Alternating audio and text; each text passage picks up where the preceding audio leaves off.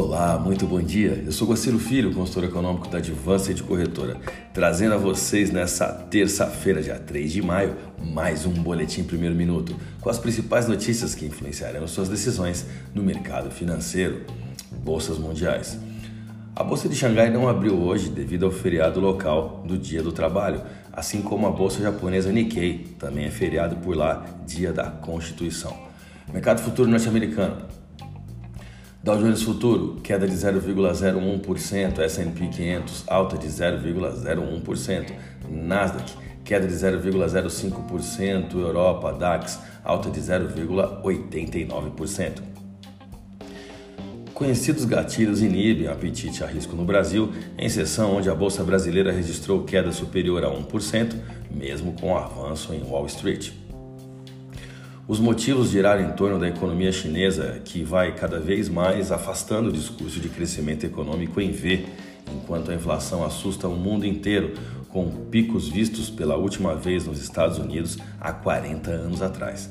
O efeito dominó de uma inflação alta é a curva de juros que tentará, ainda que de forma atrasada, buscar uma inflação, né? alcançar, na verdade, essa inflação na tentativa desesperada de contê-la.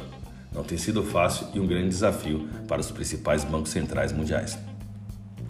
O dilema do Fed será o de outros bancos centrais na sequência da decisão do Banco Central americano, pois esfriar o ímpeto da inflação sem atingir o aquecido mercado de trabalho é muito complicado. Nesses casos, geralmente a estagflação sempre bate à porta.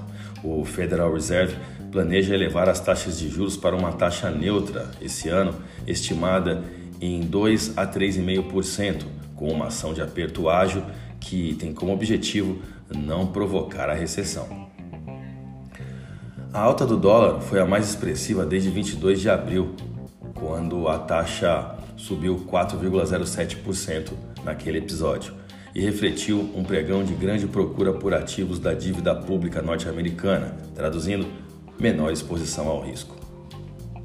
A política monetária sempre domina o calendário econômico em semana de FONC, Comitê Federal de Mercado Aberto, principalmente em dia que haverá decisão de taxa de juro básico, como ocorrerá amanhã nos Estados Unidos. Economistas classificam a ferramenta de elevação de juros e redução de recompra de títulos como grosseira, pois lesiona diretamente o crescimento econômico e atua no controle da demanda agregada, sendo que essa inflação atual está com sua equação sendo impulsionada do lado da oferta. O presidente do Fed, Jerome Powell, terá a difícil missão de amanhã explicar como será a linha estreita que o Fed atuará para esmagar a inflação sem matar uma economia que ultimamente parece vulnerável a choques. Enquanto isso, o Brasil terá uma missão não menos complicada: reagir a tudo isso em meio à desaceleração econômica de seu maior cliente asiático, combatendo a inflação local e, ao mesmo tempo, mantendo o fluxo de capital estrangeiro no país em ano de corrida presidencial. Vamos aos gráficos, eu vou começar pelo dólar. O dólar teve mais um pregão de valorização perante o real nesta segunda-feira, onde, dentro do período de oito dias, a divisa americana recuperou-se 10,33%. O fechamento acima da resistência R3 na taxa spot de 50348 projeta a paridade em direção à próxima taxa spot de 52141, onde grandes players enxergam como uma área de equilíbrio para essa paridade. O volume de negócios no último pregão foi de 185 bilhões de reais em contratos futuros de dólar negociados na bolsa brasileira, alta de 2,27% no dólar à vista, com taxa spot de 5,0845. Vamos ao euro agora. O euro seguiu em mais um pregão de alta e agora está a apenas 1,74% de distância da resistência R1 na taxa spot de 5,4417. A moeda da zona do euro encerrou a última sessão sendo cotada a 5,3390 com alta de 1,83%. A minha dica, você já sabe, siga nossos boletins para ficar sempre conectado às principais notícias.